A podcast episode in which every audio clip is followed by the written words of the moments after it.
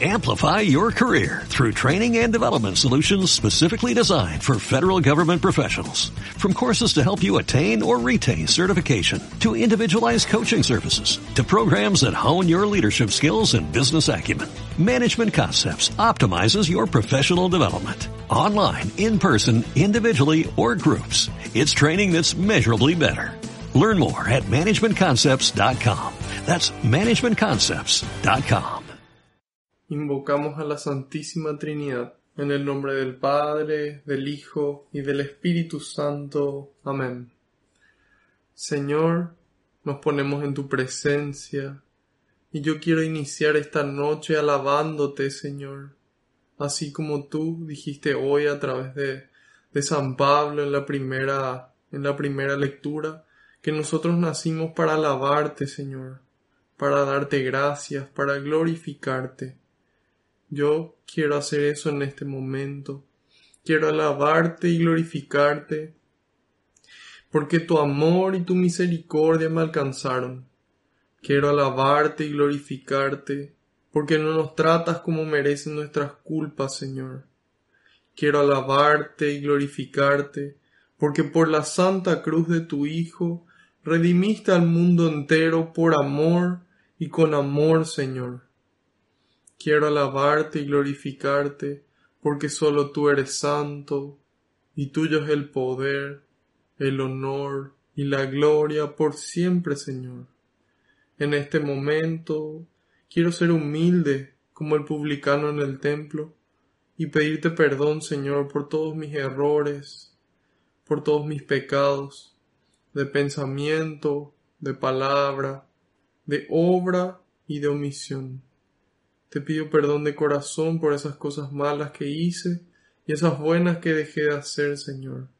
Y le invito a que cada uno haga lo mismo en este momento, en el silencio de su corazón.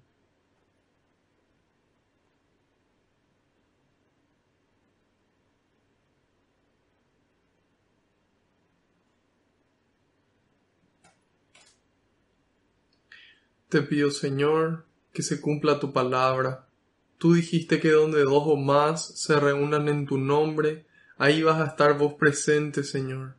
Y nosotros aquí estamos más de dos. Y sabemos que aunque no te podamos ver, tú estás aquí entre nosotros. Contento, muy contento, Señor, de que podamos compartir un poco más de tu palabra, un poco más de tu persona, un poco más de tu mensaje y de tu amor, Señor. Te pido, Jesús, que tú vayas por delante, que puedas allanar los caminos, que puedas arar la tierra de nuestra mente y de nuestro corazón, para que esta semilla que es tu palabra, que se va a sembrar, pueda dar fruto y fruto en abundancia, frutos que permanezcan, Señor. En algunos el treinta, en otros el sesenta y en otros el cien por ciento, Señor en este momento, Jesús. Deposito en tus manos cada pedido de oración que recibimos, cada intención que los aquí presentes traen en el corazón, junto con cada problema, cada situación difícil, cada miedo, Señor, cada dificultad, todo en tus manos, junto con nuestras alegrías, nuestros sueños, nuestros proyectos, nuestra vida entera, porque sé que tú los recoges con alegría y se lo entregas al Padre, para que nos conceda a cada uno esa gracia que estamos necesitando, a su debido tiempo y acorde a su voluntad. Glorias y alabanzas sean dadas a ti, por los siglos de los siglos. Amén.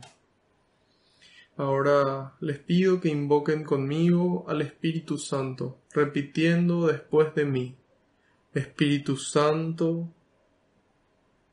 vacíame de mí y lléname de ti hasta rebosar. Espíritu Santo, vacíame de mí y lléname de ti hasta rebosar. Espíritu Santo, vacíame de mí y lléname de ti hasta rebosar. Que así sea. Amén. Ahora les pido que en un momento de silencio intercedan por mí ante el Padre, para que todo lo que transmita sea su voluntad con las palabras del Hijo y que sea el Espíritu Santo el que obre con intensidad en ustedes y en mí también.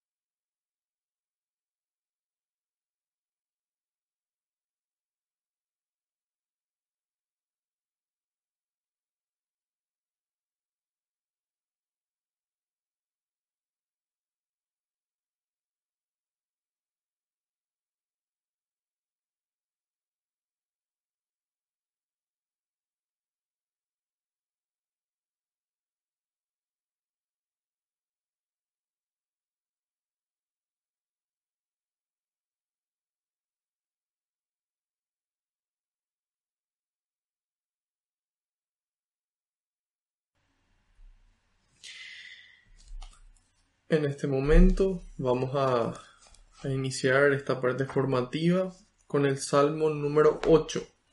Iniciamos con la lectura de un salmo, siguiendo ya como estamos acostumbrados la recomendación del Padre Ignacio Larrañaga. Él en sus talleres de oración y vida, él nos enseña a orar al estilo de Jesús.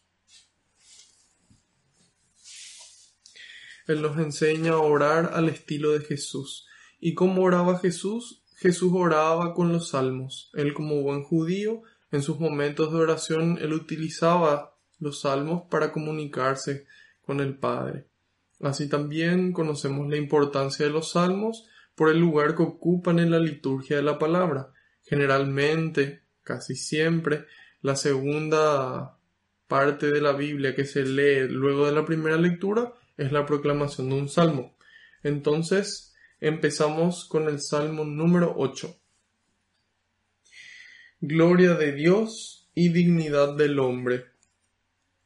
Oh Señor nuestro Dios, qué grande es tu nombre en toda la tierra, y tu gloria por encima de los cielos.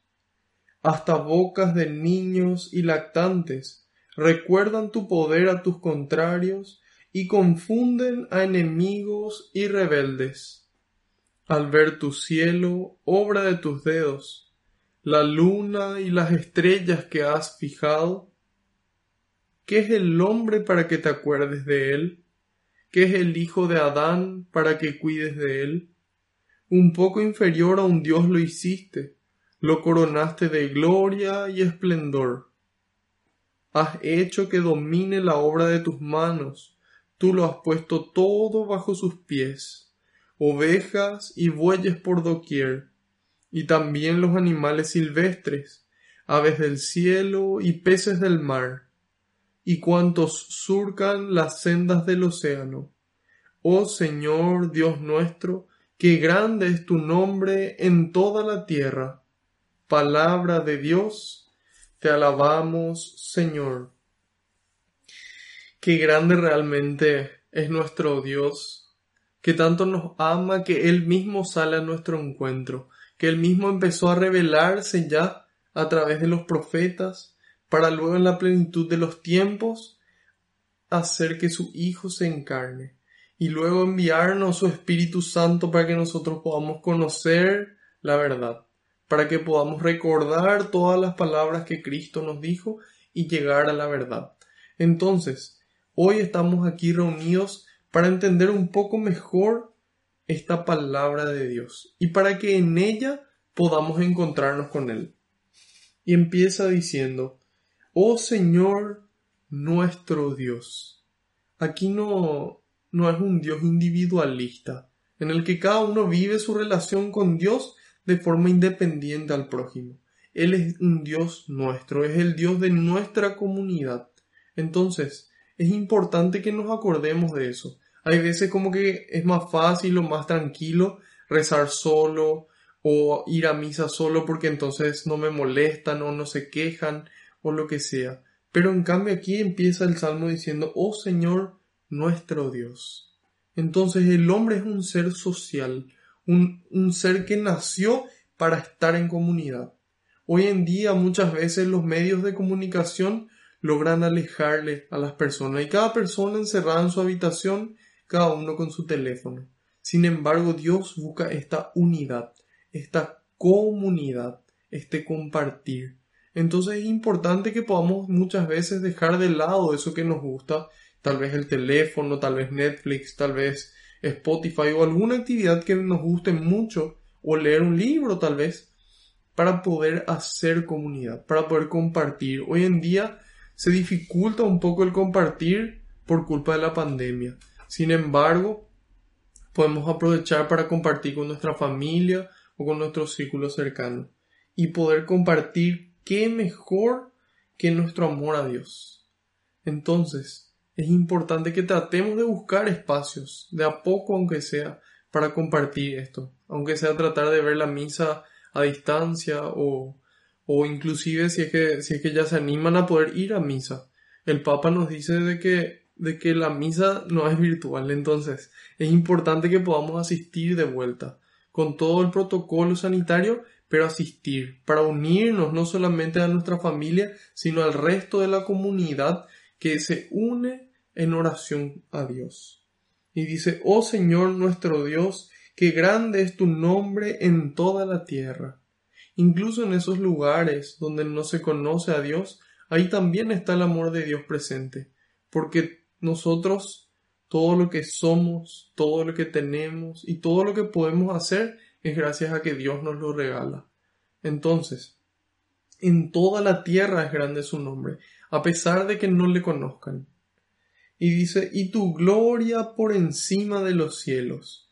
Entonces, tanto aquí en la tierra como en el cielo y más arriba del cielo, refiriéndose aquí por encima de los cielos a, a este espacio físico, que incluso por encima de lo que podemos ver, de lo que podemos conocer, aún más grande es el amor de Dios.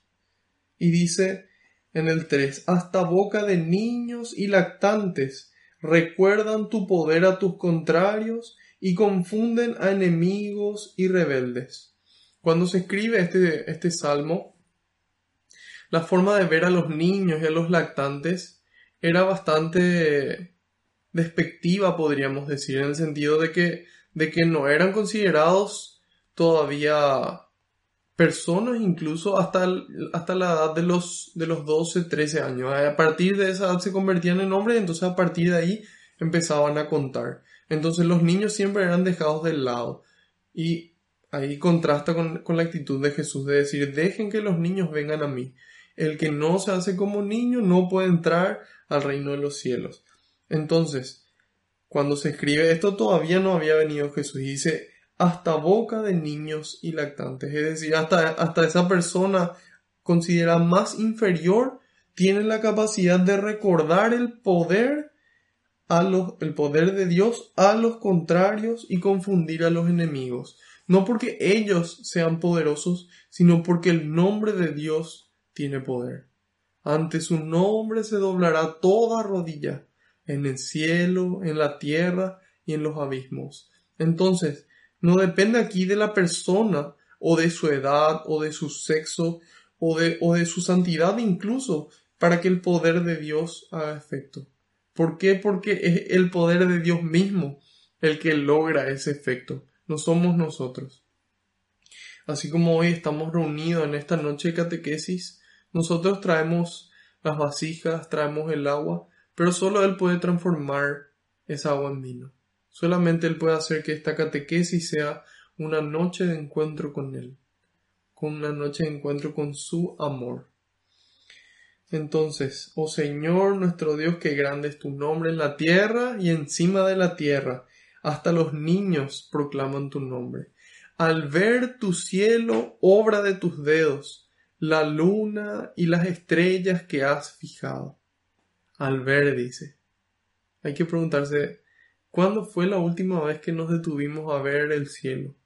Tal vez cuando, cuando se llenó de humo nuestro país, porque aquí en Paraguay hubo muchos incendios forestales, entonces nos obligaba a salir. Si la pandemia no nos obligó a, a salir de nosotros mismos y a mirar al exterior, bueno, el humo, el humo tal vez sí.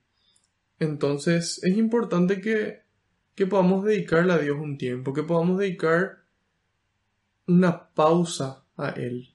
Yo sé que muchas veces tenemos tantas cosas que hacer, pero es importante hacer esa pausa, aunque sea una vez al mes, y hacer un, día de retiro personal en, en algún lugar silencioso, y poder desconectarse de todo y escuchar a Dios, y poder contemplarle a Él en nuestra vida, en la vida de los demás, y en la naturaleza también. Entonces aquí dice, al ver tu cielo, obra de tus dedos, la luna y las estrellas que has fijado, es decir, esa creación inmensa, esa creación que nuestros propios ojos no alcanzan a contemplar. ¿Qué es el hombre para que te acuerdes de él? Muchas veces, cuando hablamos a Dios, hablamos como, como si realmente nosotros fuéramos los jefes de Dios, no el, el gran jefe con mayúscula. Y, y no nos ubicamos en el sentido de que, de que muchas veces no nos damos cuenta de que Él es nuestro Padre. Y cómo deberíamos de hablar a nuestros padres con respeto, con amor, con cariño, con paciencia. Y muchas veces, bueno Señor, esto es lo que yo necesito, amén, gracias. Y, y no debería de ser así. Debería ser una relación Buen día, Señor, ¿cómo estás? Gracias por otro día más de vida. Gracias por el amor que nos tienes. Gracias porque hoy puedo apreciar tu amor. Gracias por este día soleado, gracias por este día lluvioso, el que toque. Entonces, y ahí darnos cuenta de nuestra pequeñez. Darnos cuenta de que realmente hay veces que pensamos que el mundo nos gira sin nosotros. Sin embargo, nosotros partimos y el mundo continúa. Y aún así Dios nos elige, aún así Dios nos ama, aún así es como que cada uno existe para Él y solamente nos, solamente cada uno existe. Así de grande es su amor por nosotros y es un amor personal. ¿Y qué es el hombre para que te acuerdes de él? dice el 5. ¿Qué es el hijo de Adán para que te acuerdes de él? Es decir, nosotros somos seres imperfectos somos seres que le fallamos continuamente a Él. Y, y tal vez cuando la gente nos falla continuamente, nosotros decidimos llegar hasta cierto punto. En cambio, Dios nos vuelve a esperar, nos vuelve a amar, nos vuelve a perdonar y vuelve a intentar que nosotros permanezcamos en su casa. Y ahí es donde nosotros nos damos cuenta de que, de que es ese Dios todopoderoso que por amor hace las cosas. Él no hace por lo que nosotros vayamos a hacer por Él. Él hace porque nos ama y porque realmente quiere nuestra salvación y quiere que le devolvamos una respuesta de amor.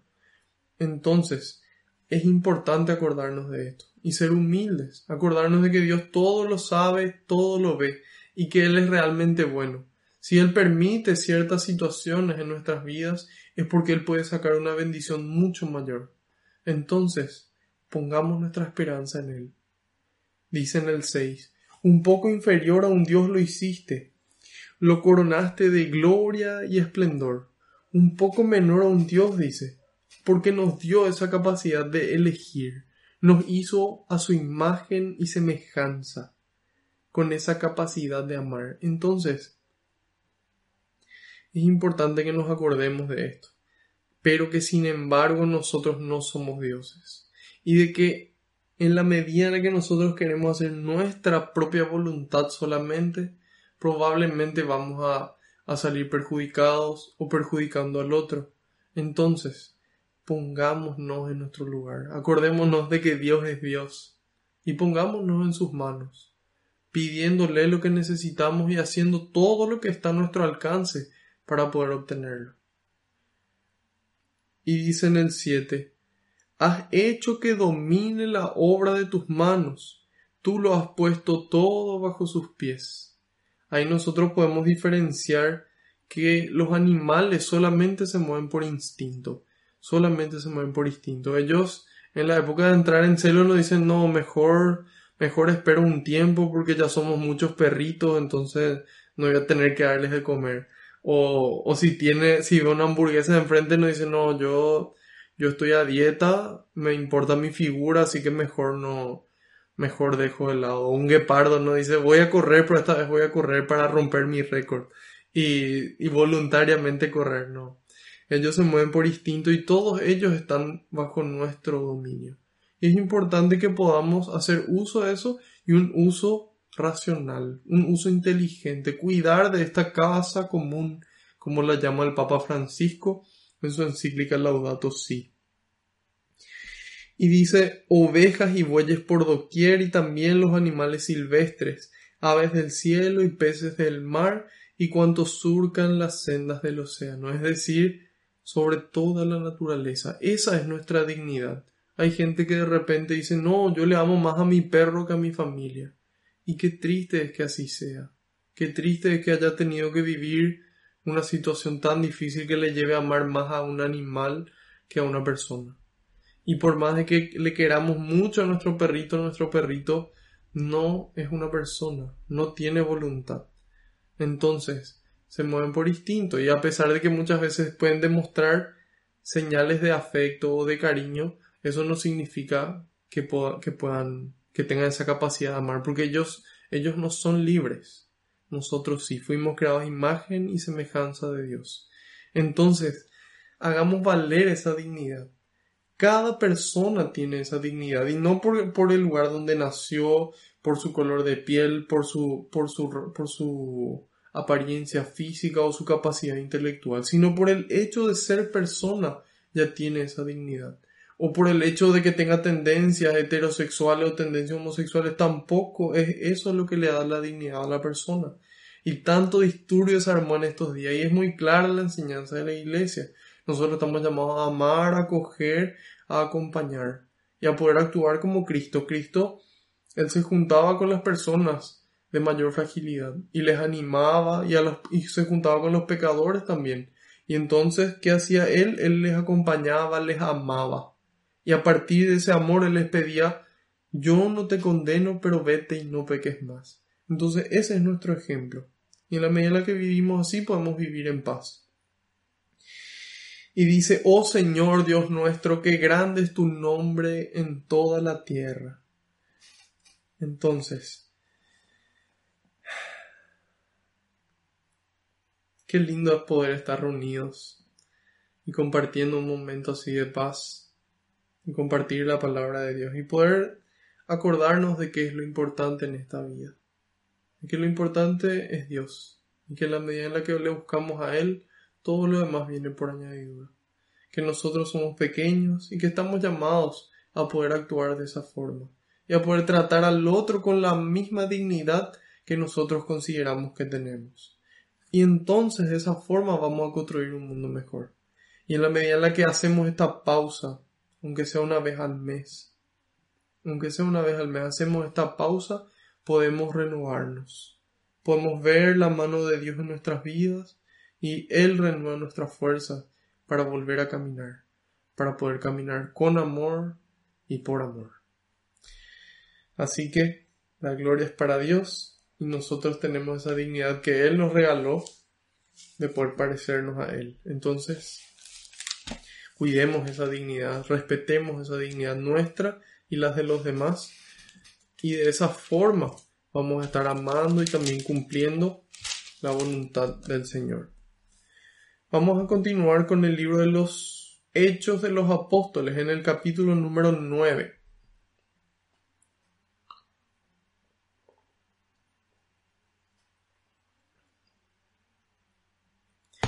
Espero que estén todos muy bien, pónganse cómodos porque ahora empieza el plato principal de, nuestro alimento espiritual.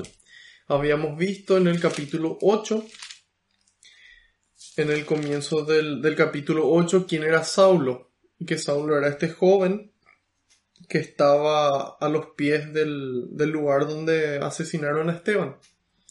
Y que él aprobaba ese asesinato.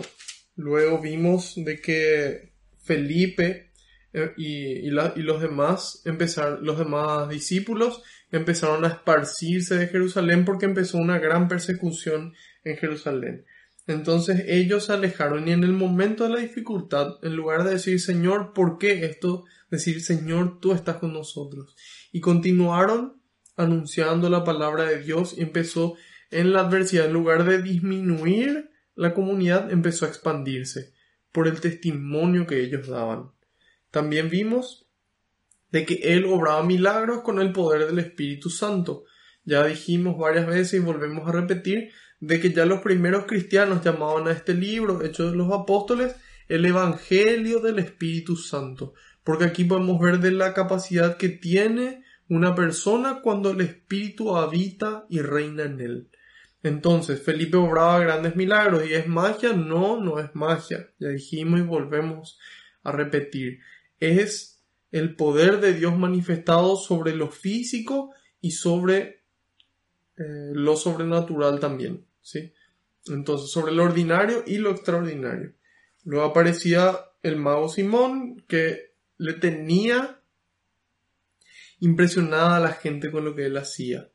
Y entonces después él ve cómo los discípulos imponiéndole las manos, los apóstoles en particular, transmitieron el Espíritu Santo. Y él ahí pidió el poder de poder transmitir, valga la redundancia, el Espíritu Santo. Pero no pidió recibir él. Él lo que quería era el poder para volver sacar, a sacar provecho de eso.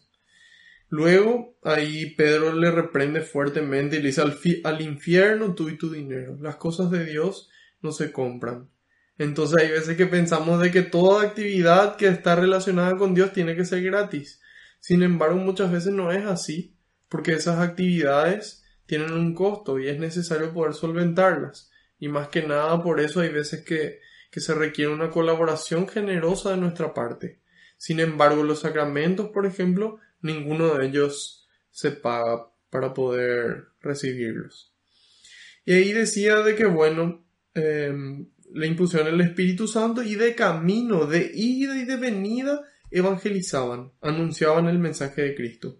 Luego vimos la historia de un etíope que fue bautizado por Felipe, como Felipe de, primero escucha al Señor y luego vuelve a escuchar para entender y para saber qué hacer en cada momento. En cada momento. Primero le escucha y le dice, andate a este camino. Luego vuelve a escuchar a Dios, importante, de que nosotros constantemente tenemos que acudir al Señor, constantemente para poder escuchar y saber qué es lo que Él quiere que hagamos. Entonces, por ese camino vamos. Y entonces el etíope no conocía, no entendía lo que estaba leyendo y le pide a Felipe que le explique. Felipe le explica las escrituras y cuando él entiende, él pide su bautismo. Cuando él escucha lo que Felipe le proclama, ¿Qué es lo que Felipe le proclama? A Cristo, mostrándole cómo todo ese Antiguo Testamento, como esa escritura que él estaba queriendo entender, hablaba sobre Cristo.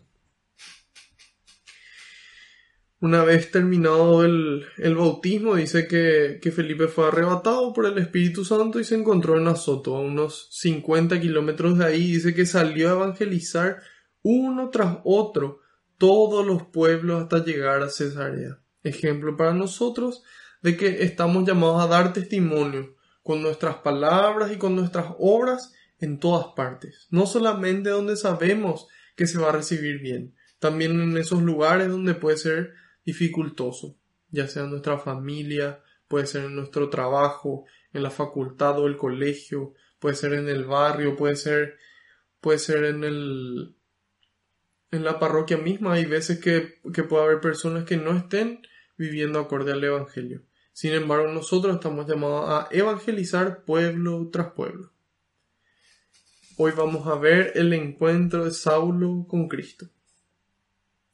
Empezamos el capítulo 9 y vamos a ir desde el versículo 1 hasta el versículo 22 y continuaremos en la próxima catequesis Dios mediante. Y dice, Saulo no desistía de su rabia, proyectando violencias y muerte contra los discípulos del Señor. Se presentó al sumo sacerdote y le pidió poderes escritos para las sinagogas de Damasco, pues quería detener a cuantos seguidores del camino encontrara, hombres y mujeres, y llevarlos presos a Jerusalén. Mientras iba de camino, ya cerca de Damasco, le envolvió de repente una luz que venía del cielo. Cayó al suelo y oyó una voz que le decía Saulo, Saulo, ¿por qué me persigues? preguntó él, ¿Quién eres tú, Señor? Y él respondió, Yo soy Jesús, a quien tú persigues. Ahora levántate y entra en la ciudad. Allí se te dirá lo que tienes que hacer.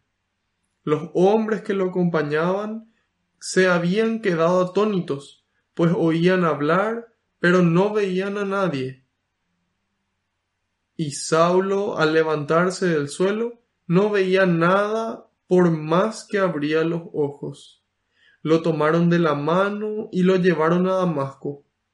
Allí permaneció tres días sin comer ni beber y estaba ciego. Vivía en Damasco un discípulo llamado Ananías. El Señor lo llamó en una visión.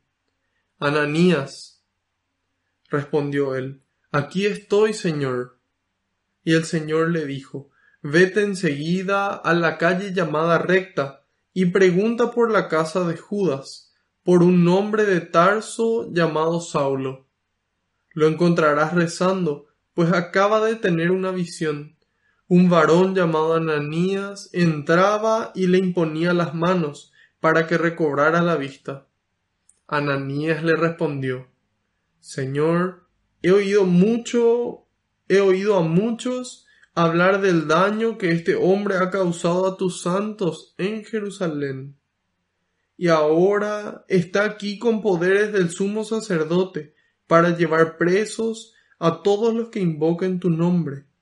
El Señor le contestó, Ve, este hombre es para mí un instrumento escogido, y llevará mi nombre a las naciones paganas y a sus reyes, así como al pueblo de Israel yo le mostraré todo lo que tendrá que sufrir por mi nombre. Salió Ananías, entró en la casa y le impuso las manos diciendo, Hermano Saulo, el Señor Jesús, el que se te apareció en el camino por donde venías, me ha enviado para que recobres la vista y quedes lleno del Espíritu Santo. Al instante se le cayeron de los ojos una especie de escamas y recobró la vista se levantó y fue bautizado. Después comió y recobró las fuerzas. Saulo permaneció durante algunos días con los discípulos en Damasco y enseguida se fue por las sinagogas proclamando a Jesús como el Hijo de Dios. Los que lo oían quedaban maravillados y decían, y pensar que en Jerusalén perseguía a muerte a los que invocaban este nombre pero no ha venido aquí para encadenarlos y llevarlos ante los jefes de los sacerdotes.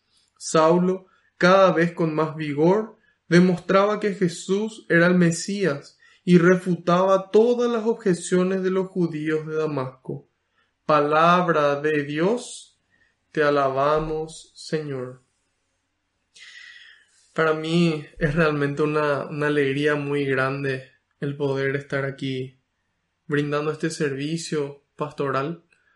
Tenemos gente conectada desde, desde Paraguay, de diferentes partes del país, desde Argentina, desde México, desde Venezuela, desde Colombia, desde Ecuador. Entonces es realmente una alegría poder estar prestando este servicio. Y tal vez de otros países más que, que les pido perdón si es que no, no les nombré. pero los saludo cordialmente a todos.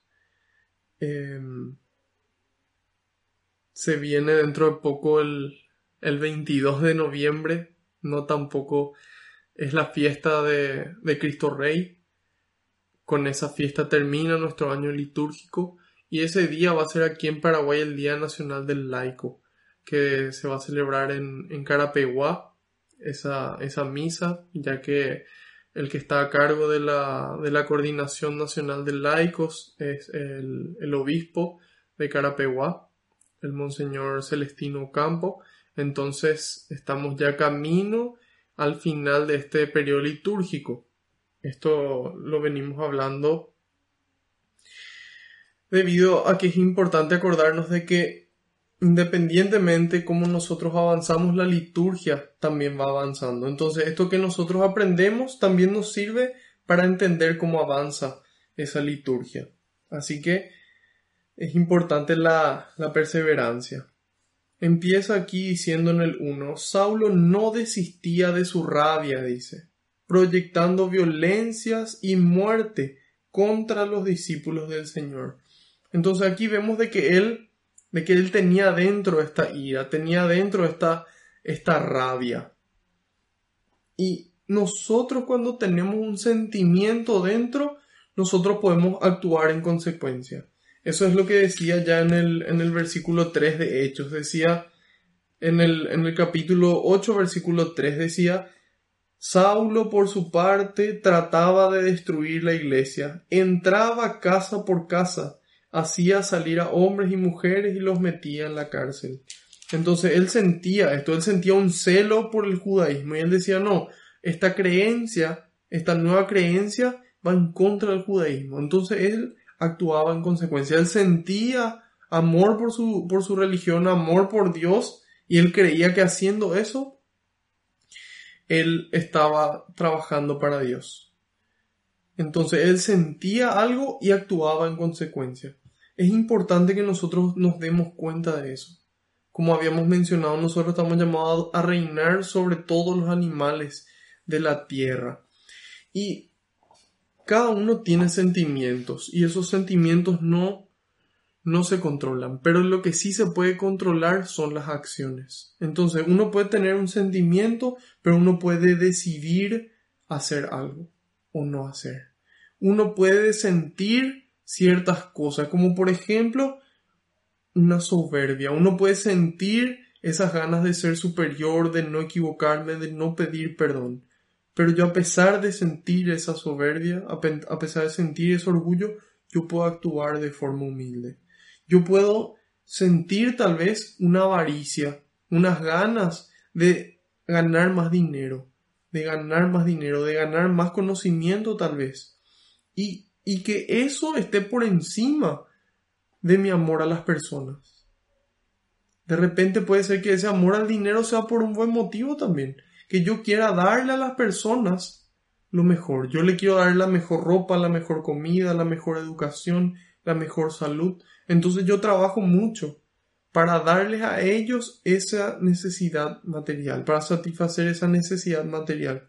Cuando muchas veces lo que, no, lo que necesitan esas personas es a nosotros, es a nuestro tiempo, es a nuestro amor, es a nuestro amor. Y el padre Adolfo Güemes, él es un sacerdote mexicano de la, de la Orden de los Legionarios de Cristo. Él, él hace una pregunta muy interesante. Dice, ¿cuál es el órgano que mejor expresa el amor? Yo te pregunto a vos, ¿cuál vos pensás que es el órgano que mejor expresa el amor? ¿El corazón? Mm, no. Tal vez los ojos. Tampoco. Tal vez la boca diciendo cosas. Mm, tampoco. El cerebro. No. Él dice que, que el órgano que mejor expresa el amor es el oído es el oído, es el poder escuchar a la persona, es poder escuchar con paciencia. Y eso nos dice la carta de Santiago, capítulo 1, versículo 19, nos dice que cada uno sea diligente para escuchar y tardo para hablar, tardo para la ira. En otras traducciones dice que cada uno sea rápido para escuchar y lento para hablar y para enojarse. Entonces, muchas veces parece que nosotros actuamos al revés, somos rápidos para enojarnos, somos rápidos para decir las cosas, pero no para escuchar. Y escuchar para entender, para entender qué piensa el otro, qué siente la otra persona. No para escuchar para responder, sino para ser empáticos, para tratar de ponernos en el lugar de la otra persona. Y en la medida en la que escuchamos, ahí vamos a poder escuchar y entender qué le pasa a la otra persona. Y ahí vamos a poder ayudarles. Ahí vamos a poder decir lo que tengamos que decir. Entonces, es fundamental que podamos escuchar, que podamos compartir con la otra persona. Yo sé que muchas veces estamos apurados y no queremos perder tiempo, queremos hacer muchas cosas. A mí me pasa eso. A mí me pasa eso. Y muchas veces, por culpa de eso, no le prestamos atención a la persona como se merece, con esa dignidad que se merece. Entonces es importante que podamos actuar de forma que amemos. A pesar de que muchas veces estemos impacientes y tengamos esa avaricia, que podamos actuar de forma diferente. Entonces hablamos de la, de la soberbia y actuar de forma humilde o del orgullo. Hablamos de la, de la avaricia y podemos actuar de igual, igual de forma generosa. Podemos sentir muchas veces un enojo, pero actuar con paciencia. Nosotros podemos sentir una lujuria, podemos sentir un deseo sexual muy fuerte, sin embargo podemos actuar de forma casta. También podemos sentir unas ganas de medida por comer, una comida que nos gusta mucho. Entonces comemos y comemos, pero esas ganas podemos controlar y actuar compartiendo, actuar con templanza.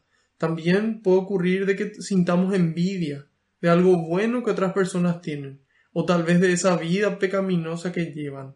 Pero nosotros podemos igual alegrarnos, alegrarnos por las cosas buenas y podemos rezar por esas personas para que puedan convertirse. Entonces, ahí nos damos cuenta que podemos sentir algo, pero actuar diferente. Y finalmente también podemos sentir muchas ganas de descansar, ganas de no hacer nada, pero podemos actuar igual con diligencia, podemos actuar igual con prontitud. Y suena bastante difícil el poder sentir algo y actuar de forma diferente. Y hay gente que me, que me diría, como varias veces ya, ya, me, ya me lo dijeron, pero eso, eso es hipocresía. Eso es, eso es ser doble cara, actuar con doblez. ¿Por qué? Porque vos sentís algo pero actúas diferente. Y no, no es eso eh, hipocresía. Hipocresía sería decir algo y actuar de forma diferente. En cambio, el poder actuar como Dios quiere a pesar de sentir, eso es amor. Y eso es un, eso es un don también, es una capacidad que Dios nos regala, es un fruto del Espíritu Santo, es un fruto de que Dios vive dentro nuestro. Y esos frutos están citados en Gálatas 5, 22 y 23 y nos dice, el fruto del Espíritu es, atención, ¿cuál es el fruto del Espíritu Santo? ¿Cómo nos damos cuenta si una persona está llena de Dios? Caridad, alegría, alegría, caridad, alegría, paz, comprensión de los demás, generosidad, bondad, fidelidad, mansedumbre y dominio propio. Entonces, la medida en la que Dios está en nosotros, podemos sentir ciertas cosas y actuar diferente, dominar, controlar esas emociones, gestionar esas emociones. Y entonces así podemos amar. Y cuando la gente entienda de qué fue lo que nos dio a nosotros ese dominio propio, ese control de nuestras emociones y es Dios, entonces ahí van a querer buscar a Dios. Y van a dar gloria a Dios por esta persona que a pesar de, de sentir lo que está sintiendo, está sintiendo hambre, está sintiéndose triste, igual actúa con amor y por amor. Aunque muchas veces nos podamos equivocar, lo importante es que podamos intentar. y que podamos acudir a Dios para que Él nos renueve. Entonces, aquí Saulo dice no desistía de su rabia, no desistía de su rabia. Y dice proyectando violencias y muerte. En otras traducciones dice profiriendo amenazas, profiriendo amenazas contra los discípulos del Señor. En el 2 dice, se, eh, se presentó ante el sumo sacerdote y le pidió poderes escritos para las sinagogas de Damasco, pues quería detener a cuantos seguidores del camino, camino con mayúscula, encontrara hombres y mujeres y llevarlos presos a Jerusalén. ¿Por qué quería llevarles presos? ¿Por qué no quería asesinarles? ¿Por qué no quería... ¿Por qué él pide permiso para llevarles presos? Entonces ahí el comentario de la Biblia de Navarra nos aclara y nos dice que las autoridades romanas reconocían la autoridad moral del Sanedrín e incluso le permitían alguna jurisdicción sobre los miembros de las comunidades judías fuera de las fronteras de Palestina, como es el caso de Damasco, una ciudad situada a 250 kilómetros de Jerusalén. Su potestad es decir, la potestad del Sanedrín, alcanzaba incluso el derecho de extradición. Extradición. Y ese es el fundamento de la misión de Pablo. Entonces, ¿qué pasaba? Los romanos estaban a cargo. Los romanos eran los que decidían qué se podía hacer y qué no. Entonces, ellos delegaban cierta autoridad sobre los judíos. Y estos judíos, que, cuya autoridad eh, residía en el Sanedrín, tenían esta potestad de darle a las personas el poder de extraditarles. Entonces es por eso que Saulo quería estos poderes para irse a 250 kilómetros de Jerusalén. Imagínense, él se quería ir 250 kilómetros para buscar y entrar casa por casa y perseguir a estas personas del camino. El camino está con mayúsculas. Ese es uno de los nombres que le daban, uno de los primeros nombres que se le dio al cristianismo el camino con mayúscula, porque más que una, una tradición religiosa en ese momento, era una forma de vivir, era un camino a recorrer. Y nosotros hoy también tenemos un camino de vuelta a Dios, un camino de vuelta al Padre. Y, y es un uno solo el camino al Padre, el camino del amor. En, en Juan, cuando nosotros leemos en el Evangelio de San Juan, nos dice en el capítulo 14, en los versículos del 1 al 12, nos dice, no se turben, crean en Dios y crean también en mí, nos dice el Señor. Crean en Dios, es decir, en Yahvé, en el Padre, y crean también en mí. En la casa de mi Padre hay muchas habitaciones, nos dice Jesús. No se turben, crean en Dios. En la casa de mi Padre hay muchas habitaciones. De no ser así, no les habría dicho que voy a prepararles un lugar. Y después de ir y prepararles un lugar, volveré para tomarlos conmigo, nos dice el Señor, para que donde yo esté, estén también ustedes.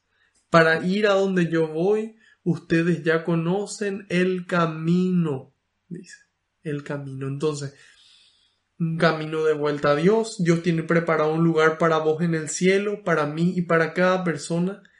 Y nos dice de que Jesús nos está preparando un lugar ahí. Y que hay un camino para llegar. Y dice entonces Tomás, Señor, nosotros no sabemos a dónde vas. ¿Cómo vamos a conocer el camino? Jesús contestó en el 6, Yo soy el camino yo soy el camino, la verdad y la vida. Yo soy el camino. Ese es nuestro camino a Dios, a través de Jesús, siguiendo su ejemplo, cargando la cruz. Y dice, yo soy el camino, la verdad y la vida. Nadie va al Padre sino por mí. Si me conocen a mí, también conocerán al Padre pero ya lo conocen y lo han visto. San Jerónimo dice desconocer las escrituras es desconocer a Cristo. Entonces, la medida en la que más conocemos la escritura, más conocemos a Cristo y más conocemos el camino de vuelta. cómo actuar en cada encrucijada. Y nos dice, ustedes ya conocen el camino. Y ahí Felipe le dice, Señor, muéstranos al Padre, y eso nos basta. Jesús le respondió, hace tanto tiempo que estoy con ustedes, y todavía no me conoces, Felipe. El que me ve a mí, ve al Padre. Y así también tenemos que ser nosotros, que la gente viéndonos vea a Dios, que nosotros seamos ese reflejo de Dios aquí en la tierra. Y dice, el que me ve a mí, ve al Padre. ¿Cómo, cómo es que dices muéstranos al Padre? ¿No crees que yo estoy en el Padre y que el Padre está en mí? Cuando les enseño, esto no viene de mí, dice, sino que el Padre que permanece en mí hace sus propias obras. En el 11 dice, yo estoy en el Padre y el Padre está en mí. Créanme en esto, o si no, créanlo por las obras mismas.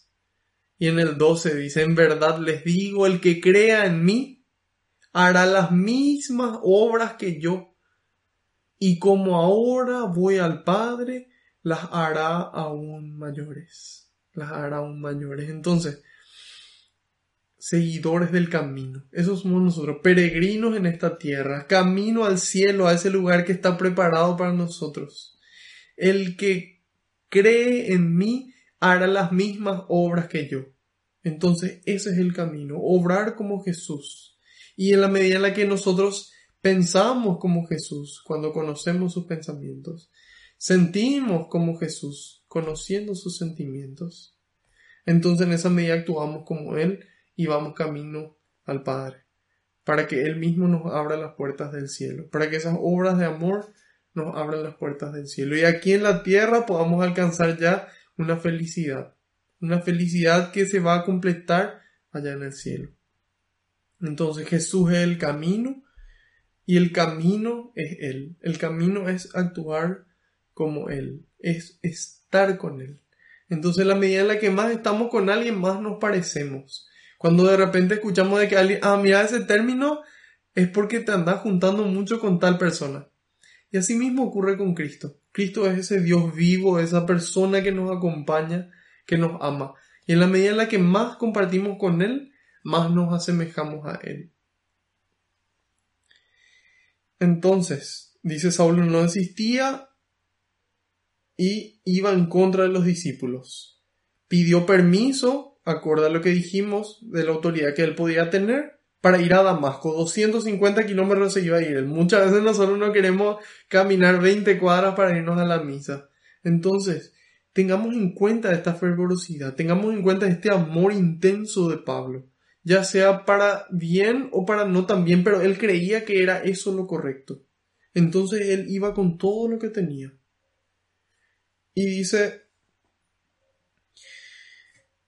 En el 3. Mientras iba de camino ya cerca de Damasco, le envolvió de repente una luz que venía del cielo, dice. En el 4 cayó al suelo y oyó una voz que le decía, Saulo, Saulo, ¿por qué me persigues? ¿Por qué me persigues? Preguntó él, ¿quién eres tú, Señor? Y él respondió, yo soy Jesús a quien tú persigues yo soy Jesús a quien tú persigues. Entonces ahí notamos que en el 1 decía que él iba contra los discípulos. Y cuando, cuando Jesús se encuentra con Saulo, él no le dice, ¿por qué persigues a mis seguidores? ¿Por qué me persigues? Dice. ¿Por qué me persigues? Y entonces ahí nos damos cuenta de qué tanto se identifica Cristo con sus seguidores y cuánta unión hay entre ellos. Cuánta unión hay entre ellos. En la carta a los Efesios, capítulo 1, versículos 22 y 23 dice, hablando de Jesús, Dios colocó todo bajo sus pies y lo constituyó la cabeza de la iglesia. Y lo constituyó cabeza de la iglesia. En el 23 dice, ella es su cuerpo y en ella despliega su plenitud el que lo llena todo en todos. O sea, imagínense lo importante que es la iglesia. La Biblia, la palabra de Dios nos dice, Efesios capítulo 1, versículos 22 y 23. Dios colocó todo bajo los pies de Cristo y lo constituyó cabeza de la iglesia. Nosotros, esa iglesia, esos seguidores de Cristo, somos el cuerpo de Cristo. Ella es su cuerpo, dice en el 23, y en ella despliega su plenitud. Entonces es en la iglesia donde Cristo despliega su plenitud. Entonces es por eso que Él le dice, me persigues, porque la iglesia es su cuerpo. Nosotros somos el cuerpo de Cristo. ¿Cuánto más deberíamos de cuidarnos personalmente? Lo que, lo que, lo que, lo que miramos, lo que escuchamos, lo que decimos, lo que comemos, lo que tomamos. Somos el cuerpo de Cristo. Tenemos que cuidar nuestros cuerpos para poder evangelizar más y mejor. O si no, ¿cuántos años vamos a poder servir al Señor? ¿Cuánto tiempo? Cuidemos. Cuidemos nuestra mente, lo que nosotros vemos, las series, las películas, los videos, todo nos afecta. Es como la comida, toda comida que uno coma necesariamente afecta a nuestro cuerpo. Lo mismo ocurre con nuestra mente y con nuestro espíritu. Entonces cuidemos, cuidemos. Nosotros somos el cuerpo de Cristo y en la iglesia Dios despliega su plenitud. Hay gente que dice, no, yo me voy a quedar en mi casa nomás a rezar y acá nos juntamos con unos amigos, con unos hermanos. No, en la iglesia, en esa, en esa iglesia, en esa iglesia.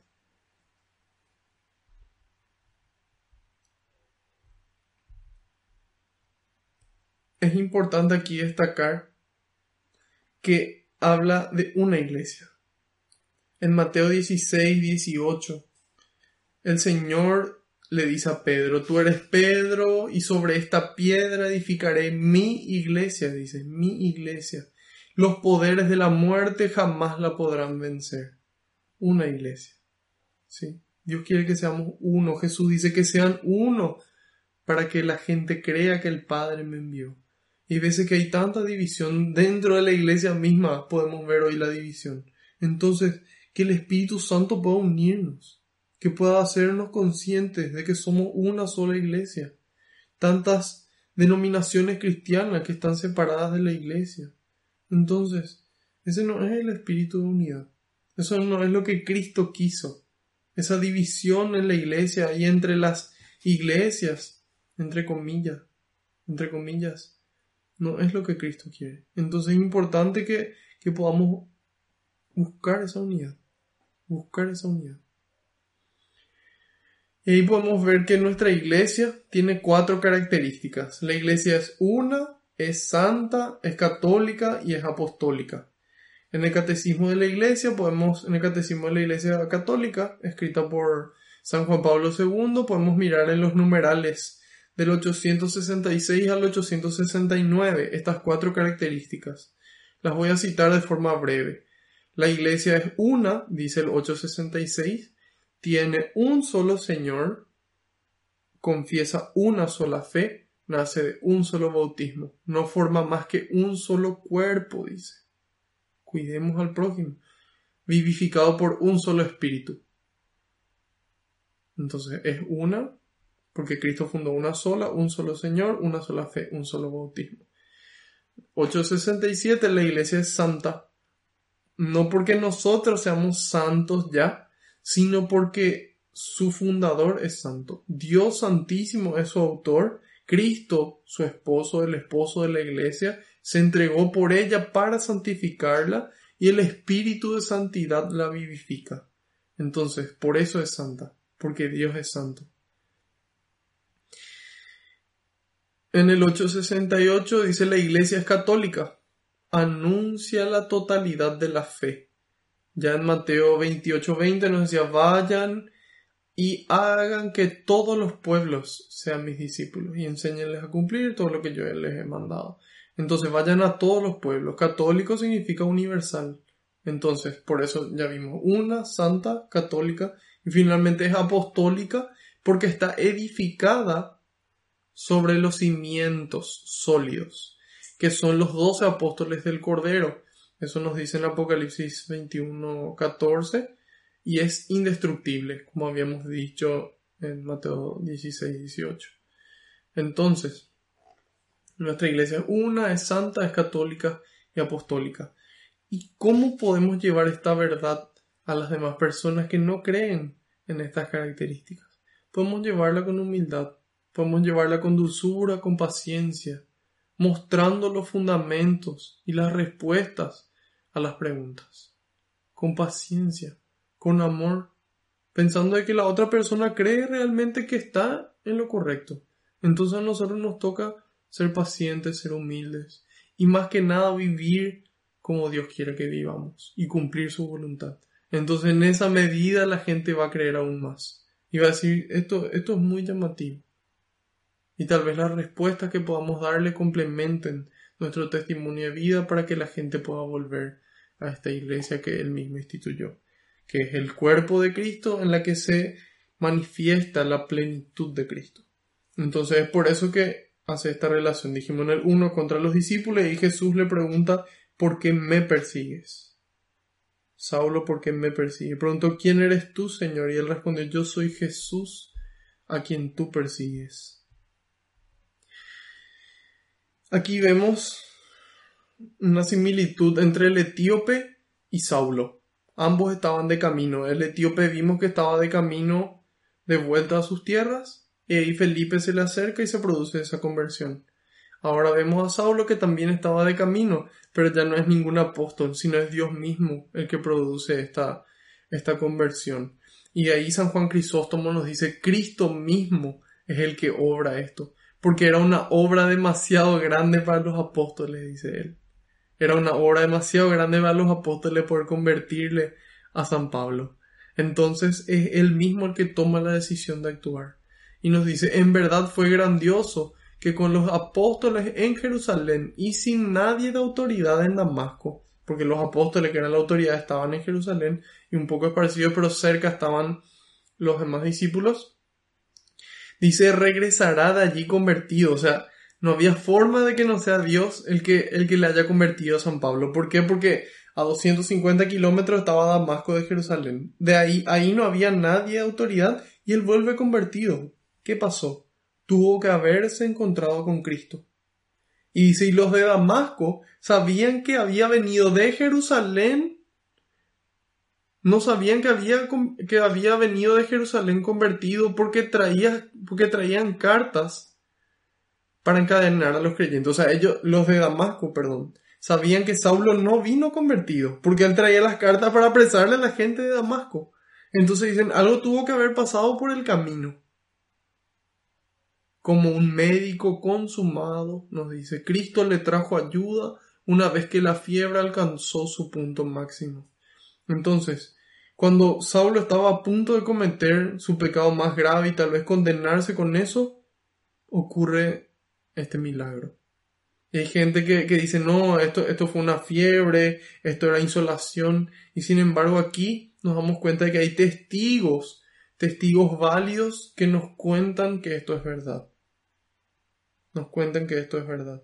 Entonces, ahí, al encontrarse con esa luz, él cae al suelo y él le pregunta, ¿quién eres tú, Señor? él dice, soy Jesús a quien tú persigues. Dice, ahora levántate y entra en la ciudad, allí se te dirá lo que tienes que hacer. Entonces ahí Jesús le podía, le podía enseñar directamente a Saulo. Sin embargo, él utiliza a otra persona. Le utiliza a Ananías para poder, para poder enseñarle. Y entonces ¿Por qué ocurre de esa forma? No solamente porque, porque es una obra suficientemente grande para que Dios tenga que llevarla a cabo, sino también para que no sea el ejemplo Saulo de que uno por su cuenta nomás puede hacer todas las cosas, que uno por su cuenta nomás con su relación con Dios ya puede lograr lo que Dios quiere que logremos. Entonces por eso también le demuestra eso a través de una enseñanza de otra persona, de otra persona. En el 7 dice, los hombres que lo acompañaban se habían quedado atónitos, pues oían hablar, pero no veían a nadie. Y Saulo al levantarse del suelo no veía nada más, no veía nada por más que abría los ojos. Entonces, se cumple aquí lo que dice, miran pero no ven, escuchan pero no oyen. Entonces, en este caso aquí, San Pablo dice que abría los ojos pero no veía. Muchas veces nosotros también somos así, abrimos los ojos pero no vemos la realidad de lo que ocurre a nuestro alrededor. Abrimos los ojos y nos vemos al espejo pero no vemos cómo estamos interiormente. Entonces es importante que podamos hacer lo que Dios nos pide y ahí se van a abrir nuestros ojos, se va a abrir nuestro corazón. Y se lo tomaron de la mano y lo llevaron a Damasco. Allí permaneció tres días sin comer ni beber y estaba ciego, dice. Entonces, aquí se produce una ceguera de parte de Pablo y, y uno puede decir, ¿y cómo en este caso aquí Dios intervino de forma milagrosa para que él cambie su voluntad. Pero él decidió hacer, porque ahí decía, entra y haz esto. Y él a pesar de esa, de esa visión, él podía decir, no, no voy a hacer esto y se iba a otro lugar. Sin embargo, ante esa intervención sobrenatural de Dios, él decide escuchar. Él decide ver qué, ocurre, qué va a ocurrir y decide hacer lo que se le va a indicar. Y dice en el 10, Vivía en Damasco un discípulo llamado Ananías. El Señor lo llamó en una visión. Ananías, dice. Entonces ahí nos damos cuenta de cómo el Señor de forma personal nos llama. De forma personal nos cuestiona. Nos interpela y nos pregunta y nos dice primero tal vez, así como a Saulo, Saulo, Saulo, ¿por qué me persigues? Marco, Marco, ¿por qué me persigues? Carolina, ¿por qué me persigues? José, ¿por qué me persigues? Carlos, ¿por qué me persigues? ¿Por qué no, no, no cuidas a tu prójimo? ¿Por qué no amas a tu prójimo? ¿Por qué? Y otras veces nos llama para que podamos responder así como Nanía, decir, aquí estoy, Señor que sea lo que sea que hayamos respondido, por qué nos perseguía y tal vez porque así nos educaron, porque así aprendí, porque esto es lo que me pasó en la vida, no importa. Dios quiere que podamos responder así como Ananías diciendo, aquí estoy Señor. Hágase tu voluntad, hágase la voluntad de Dios.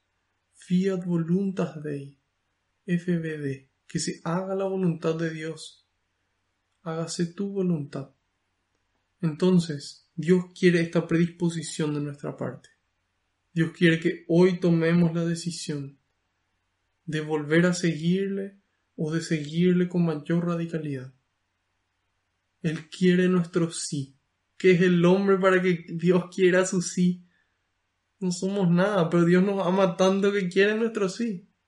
Quiere nuestro sí, aunque nosotros no merezcamos y seamos pecadores. Dios quiere nuestro sí, quiere nuestra respuesta de amor quiere que le respondamos aquí estoy Señor. Y de esto justamente estuvo hablando el Papa en este domingo de las misiones. Heme aquí, envíame. Las palabras de, de Isaías, si no me equivoco. Entonces, es importante que podamos responder hacia Dios y pedirle a Dios ganas, ganas de servir, ganas de amar, ganas de actuar, Muchas veces no tenemos ganas. Pidámosle, Señor, yo quiero ganas. Y creer que en ese momento Dios me las da. Pedirle a Dios. Señor, dame ganas. Y creer que en ese momento Dios te dio las ganas y ahí mismo actuar. Para gloria de Dios. Entonces, hoy el Señor nos llama a nosotros, a cada uno, y nos dice, Marco, y Él espera que yo le responda, aquí estoy, Señor. Y aquí estoy, Señor. Y espero que si muchos años me regalan, muchos años pueda servirle. Y que cada uno tome esa firme decisión. Esa firme decisión. Y aquí le, le habla el Señor, le responde. Y le dice, vete enseguida a la calle llamada recta y pregunta por la casa pregunta en la casa de Judas por un hombre de Tarso llamado Saulo. Lo encontrarás rezando, pues acaba de tener una visión un varón llamado Ananías entraba y le imponía las manos para que recobrara la vista. Entonces en ese momento en el que el Espíritu Santo le estaba iluminando a Ananías, ya le estaba iluminando a Saulo también para que él pueda recibir. Y dice en el 13, Ananías le respondió, Señor, he oído a muchos hablar del daño que este hombre ha causado a tus santos en Jerusalén. Este término santos es un término que se utilizaba para referirse a los cristianos, a los que seguían al santo con mayúscula. Y dice, y ahora está aquí con poderes del sumo sacerdote para llevar presos a todos los que invocan tu nombre. El Señor le contestó, ve. Entonces, aquí nos damos cuenta de que, es común que tengamos miedo, de que hay veces que, de que vamos a tener miedo de lo que Dios puede pedirnos. Sin embargo, la obediencia está primero. Eso es lo que nos muestra aquí Ananías. Nos dice, Señor, yo no entiendo cómo es esto posible. Todo el mundo dice esto, esto es lo que yo creo. Y Dios te dice, ve, yo voy contigo. Si yo estoy contigo, ¿quién contra vos? En mi nombre, con mi amor, por mi amor. Eso es lo que Dios quiere. Y a pesar de que nosotros no entendamos, tengamos miedo la obediencia, tiene que ser más fuerte. La obediencia a Dios. Tomar esa decisión que dijimos acá, que sienta la niña, siente miedo. Lo lógico sería que le diga, no, Señor, acá me quedo. Y Dios le dice, ve, y él va. Esta calle, esta calle. Ni a derecha ni a izquierda. Vamos. Hacia el cielo, por el camino. A veces nos desviamos, volvemos, nos levantamos. Eso es lo que nos dice, lo que nos dice San Pablo. Segunda de Corintios 4, capítulos del 8 al 9. Nos sobrevienen pruebas de toda clase, dice, pero no nos desanimamos. Estamos entre problemas, pero no desesperamos. Somos perseguidos, pero no eliminados, derribados, pero no fuera de combate. Nos sobrevienen pruebas, pero no nos desanimamos. Estamos con problemas, pero no desesperados. Perseguidos, pero no eliminados. Derribados, pero no fuera de combate. La esperanza es lo último que se pierde. Entonces, arriba, ánimo. Hagamos esa pausa que mencionamos en el Salmo. Profundicemos el amor a Dios. Dejémonos amar por Él. Y ese amor nos va a renovar. Ese amor nos va a transformar. Nosotros transformados con el amor de Dios vamos a poder ayudar a que otras personas se transformen. Entonces, Dios le dice, ve, este hombre es para mí un instrumento escogido y llevará mi nombre a las naciones paganas y a sus reyes. Y acá San Jerónimo nos dice, ¿por qué puede ser que le haya escogido a San Pablo? Y él dice, porque era un repertorio, un repertorio lleno de la ley y de la Sagrada Escritura. Era una persona que tenía el conocimiento profundo de la Sagrada Escritura. Y a lo mejor, seguramente por eso Dios le eligió para una misión tan grande. Y por eso mismo Él se manifestó de forma personal a San Pablo. Y ahí como, y ahí dice, llevará mi nombre a las naciones paganas y a sus reyes, así como al pueblo de Israel. Yo le mostraré todo lo que deberá sufrir por mi nombre. Después podemos conocer todo lo que sufrió San Pablo. En la segunda carta a los Corintios también, pero ahora en lugar del capítulo 4, capítulo 11 en los versículos del 24 al 28. Ahí San Pablo nos cuenta todo lo que él tuvo que pasar y nos dice, cinco veces fui condenado por los judíos a los 39 azotes. Cinco veces 39 azotes. O sea que son más o menos 40 azotes por 5 son 200 azotes que recibió aproximadamente. Cinco veces fui condenado por los judíos a los 39 azotes. Tres veces fui apaleado Tres veces la apalearon. Una vez fui, una vez fui apedreado. Tres veces naufragué, dice. Y una vez pasé un día y una noche perdido en alta mar.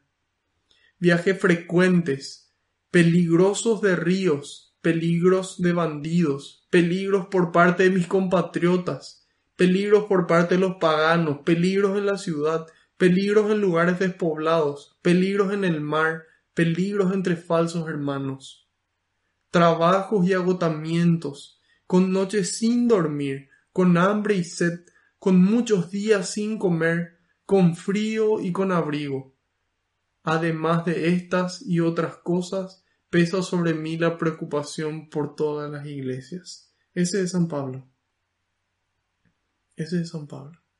Dispuesto a irse 250 kilómetros por lo que él cree que está bien. Dispuesto a ser apedreado, apaleado, pasar hambre, traicionado. ¿A qué estás dispuesto vos por el Señor? ¿Qué estoy dispuesto yo? Sigamos el ejemplo, por eso Dios pone gente en nuestro camino, para que podamos mirar su ejemplo y decir, si esa persona pudo, yo puedo, con la fuerza de Dios. Así como esa persona, y más. Jesús me dijo, el que cree en mí hará las mismas obras que yo, y aún mayores. ¿Y cuánto esfuerzo de San Pablo? Nosotros hoy somos cristianos gracias al esfuerzo de San Pablo. Esforcémonos, esforcémonos. Somos hijos de Dios, actuemos como hijos queridos de Dios.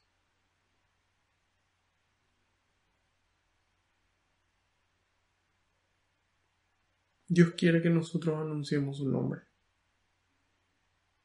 a todas las naciones todos los que están lejos, los que están cerca, nuestra familia, empezando por ahí, en el lugar donde más nos cuesta, ahí primerito. Vete a tu casa y ama a tu familia. Madre Teresa de Calcuta. Sí. Y ahí dice 17, salió Ananías, entró en la casa y le impuso las manos diciendo. Ejemplo de obediencia para nosotros le impuso las manos. Hermano Saulo, el Señor Jesús, el que se te apareció en el camino de, por donde venías, me ha enviado para que recobres la vista y quedes lleno del Espíritu Santo. ¿Quedes lleno de quién? Del Espíritu de Dios. La obediencia es más fuerte que el miedo, San Juan Crisóstomo. Tiene que ser así. Si Dios nos dice, es porque va a haber agua. Hay que tirarse a la pileta, hay que tirarse a la piscina. Entonces, lleno de quién? Lleno del Espíritu Santo. Saulo, de camino a Damasco, se encuentra con Jesús. El encuentro con Cristo transforma. Hay veces que no entendemos qué es lo que pasa después. Alguien nos tiene que continuar guiando. Alguien nos guía. Ahí nos llenamos del Espíritu Santo. Sacamos fuera lo que no viene de Él para que Dios reine en nuestras vidas y pueda dar frutos, frutos que permanezcan, lleno del Espíritu Santo. Al instante, dice el 18, se le cayeron de los ojos una especie de escamas y recobró la vista. ¿Por qué una especie de escamas? Cuesta tal vez entender. San Beda el Venerable nos trae luz y dice, se dice que el cuerpo de cada dragón está cubierto de escamas. Por tanto, debido a que los judíos se les llamaba se les llamaba serpientes y linaje de víboras, este hombre había sido un ávido seguidor de su falta de fe, dice, de su falta de fe en Cristo. Cubrió los ojos de su corazón con piel de serpiente. Entonces, él en lugar de darse cuenta de qué estaban haciendo estos cristianos, cómo estaban viviendo ellos, era verdad o no lo que ellos mostraban con sus actos. Entonces él estaba ciego tenía esa piel de serpiente. Y dice que esa piel de serpiente ante el Espíritu Santo, cuando Dios habita, se cae. Y empezamos a verle a las personas como Dios le ve. Empezamos a ver que esa persona que es la más detestable tal vez, tiene una virtud, tiene algo admirable, tiene algo deseable, tiene algo que ponderar. Entonces empezamos a ver con otros ojos, empezamos a ver a las personas con los ojos de Dios ya no como un reptil, como alguien de sangre fría, sino como un humano con un corazón ardiente, con un corazón que siente amor. Y ahí empezamos a vernos a nosotros mismos como Dios nos mira. Dios nos mira con amor. Él conoce nuestras debilidades, Él conoce nuestras imperfecciones, pero nos ama. Y ese amor es más importante que otra cosa. Entonces es ese amor el que nos levanta y que vuelve a darnos fuerza para pelear. No estamos fuera de combate, estamos vivos, a veces golpeados. Pero Dios nos quiere levantar. Dios quiere que volvamos a su casa. Entonces, Dejémonos amar por Dios. Conozcamos su palabra. Que esta palabra quite esta piel, esta escama de nuestros ojos y empecemos a ver a la gente como Dios le ve. Empecemos a amar como Dios ama. Y dice, se levantó y fue bautizado, después comió y recobró las fuerzas. Saulo permaneció durante algunos días con los discípulos en Damasco y enseguida, dice, enseguida, en ese momento en el que el fuego del Espíritu arde, en ese momento hay que actuar. O si no, el mundo vuelve a apagar. El mundo vuelve a apagar. Alguien quiere venir a llevarnos presos de vuelta. El poder, el placer, el dinero, cualquier cosa. Aprovechemos el momento en el que sentimos el amor de Dios. Es el momento de ponernos en camino. Y dice, enseguida se fue a la sinagoga. No dijo, bueno, en verano, en verano va a hacer calor, mejor es ahí porque ahora llueve. No dijo, no, eh, vamos a esperar nomás unos años más. Que no, en ese momento, enseguida. Entonces eso es lo que Dios quiere. Llamarnos por nuestro nombre y que nosotros le demos una respuesta. Enseguida. Hoy Dios quiere. Mañana ni siquiera sabemos si vamos a estar. Hoy amemos. Hoy miremos a la gente como Dios mira. Hoy miremos a nosotros mismos como Dios nos mira. Seamos un poco menos duros con nosotros. Y que ese amor nos motive a seguir. Y dice, enseguida se fue por las sinagogas proclamando como Jesús, proclamando a Jesús como el Hijo de Dios. Entonces, eso tiene que, tiene que ser nuestra vida. Cada día encontrarnos con Cristo. En la Eucaristía, aunque sea en una adoración virtual, algo encontrarnos con Él en su palabra, encontrarnos con Él en la comunidad, encontrarnos con Él en la oración, encontrarnos con Él en el arte, en la música que viene de Él, encontrarnos con Él y enseguida actuar. Y dice, los que lo oían quedaban maravillados y decían, y pensar que en Jerusalén perseguía a muerte a los que invocaban este nombre. Entonces, para Dios nada es imposible. Dios así tiene el poder de transformar. A veces nos transforma de forma más lenta y un proceso, pero tiene el poder de hacerlo. Y aquí vemos este poder de Dios en San Pablo. Y dice, pero no ha venido aquí para encadenarlos y llevarlo ante los jefes de los sacerdotes. Aquí es donde ellos no entienden. Y Saulo dice, cada vez con más vigor, cada vez con más energía, cada vez con más conocimiento, cada vez con más fuerza cada vez con más intensidad, con más vigor, demostraba que Jesús era el Mesías, demostraba, y cómo él demostraba porque él entendía, él tenía los conocimientos y tenía en el corazón a Cristo, él se encontró con él, y a partir de ese encuentro él sale a llevarle al resto. Ven y verás, ven y verás y refutaba todas las objeciones de los judíos de Damasco. Él conocía todo, toda la ley y los profetas de memoria, él fue formado a los pies de Gamaliel. Entonces le faltaba solamente encontrarse con Cristo, que Dios toque su corazón para que él pueda entender, que él pueda estar lleno del Espíritu Santo para dar respuestas. Él no es que de la nada empezó a responderle a los judíos y el Espíritu Santo le soplaba cosas que él no tenía idea. Él tenía los conocimientos que el Espíritu utilizaba para poder transmitir. Entonces, nosotros hoy tenemos que formarnos. El mundo necesita cristianos formados. Nosotros necesitamos formarnos para poder ser mejores, para que se caigan estas, estas escamas de nuestros ojos y empecemos a ver, y empecemos a tomar las decisiones como Dios las tomaría, empecemos a amar como Dios ama. Así que encontrémonos con Cristo cada día. Él es el camino.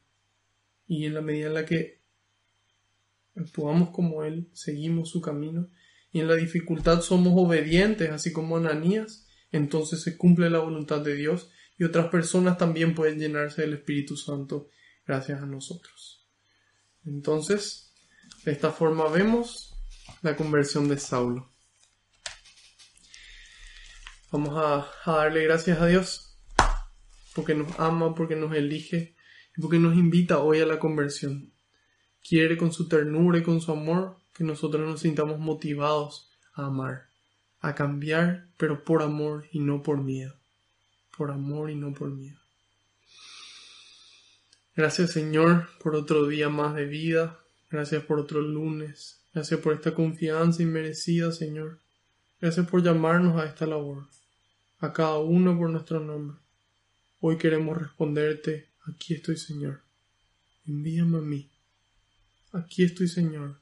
Envíame a mí. Hemos venido para servir y no para ser servidos. Danos, Señor, tu Espíritu Santo para que pueda sanar toda herida dentro nuestro, para que pueda liberarnos de eso que nos aprisiona. Danos, Señor, tu Espíritu Santo, para que podamos amar lo que nos pides, podamos hacerlo con amor. Envía, Señor, más obreros a la viña, porque la cosecha es grande y los trabajadores son pocos. Padre nuestro que estás en el cielo, santificado sea tu nombre, venga a nosotros tu reino, hágase tu voluntad en la tierra como en el cielo. Danos hoy nuestro pan de cada día, perdona nuestras ofensas, como también nosotros perdonamos a los que nos ofenden. No nos dejes caer en la tentación, y líbranos del mal. Amén. Madre Santa, te damos gracias por ser ejemplo para nosotros, ejemplo de escuchar a Dios, de llenarte del Espíritu Santo y dar testimonio, de permanecer fiel, obediente, firme a pesar de la cruz. Gracias por acompañarnos y mostrarnos siempre el camino a Jesús para que podamos hacer lo que Él nos diga. Dios te salve María, llena eres de gracia, el Señor es contigo, bendita tú eres entre todas las mujeres, y bendito es el fruto de tu vientre Jesús. Santa María, Madre de Dios, ruega por nosotros los pecadores, ahora y en la hora de nuestra muerte. Amén. Haciendo caso al pedido del Papa, rezamos a San Miguel Arcángel. San Miguel Arcángel, defiéndenos en la batalla, sé nuestro amparo contra la perversidad y acechanzas del demonio. Reprímale Dios, pedimos suplicantes, y tú, príncipe de la milicia celestial, arroja al infierno con el divino poder a Satanás y a los demás espíritus malignos que andan dispersos por el mundo para la perdición de las almas. Bajo tu amparo nos acogemos, Santa Madre de Dios. No desoigas las súplicas que te dirigimos en nuestras necesidades. Antes bien, líbranos de todo peligro, oh Virgen gloriosa y bendita. Ruega por nosotros, Santa Madre de Dios para que seamos dignos de alcanzar las promesas y gracias de nuestro Señor Jesucristo. Amén. Gloria al Padre, al Hijo y al Espíritu Santo, como era en el principio, ahora y siempre, por los siglos de los siglos. Amén. Que la paz y la alegría del Señor nos acompañen a todas partes. Amén. En el nombre del Padre, del Hijo y del Espíritu Santo. Amén. Otro lunes más, otro lunes más Así que contento de poder compartir nuevamente con ustedes. Estaremos viéndonos el próximo lunes a la misma hora por el mismo canal. Si esta catequesis, esta enseñanza fue de provecho para ustedes, compártanla, recomiéndenla, denle me gusta al video, suscríbanse al canal de YouTube, difúndanla para que este trabajo que, que venimos realizando con mucho amor y con mucho esfuerzo pueda, pueda llegar y dar frutos, frutos que permanezcan. Así que espero que tengan una bendecida semana y que disfruten, que puedan disfrutar con sus familias. Adiós.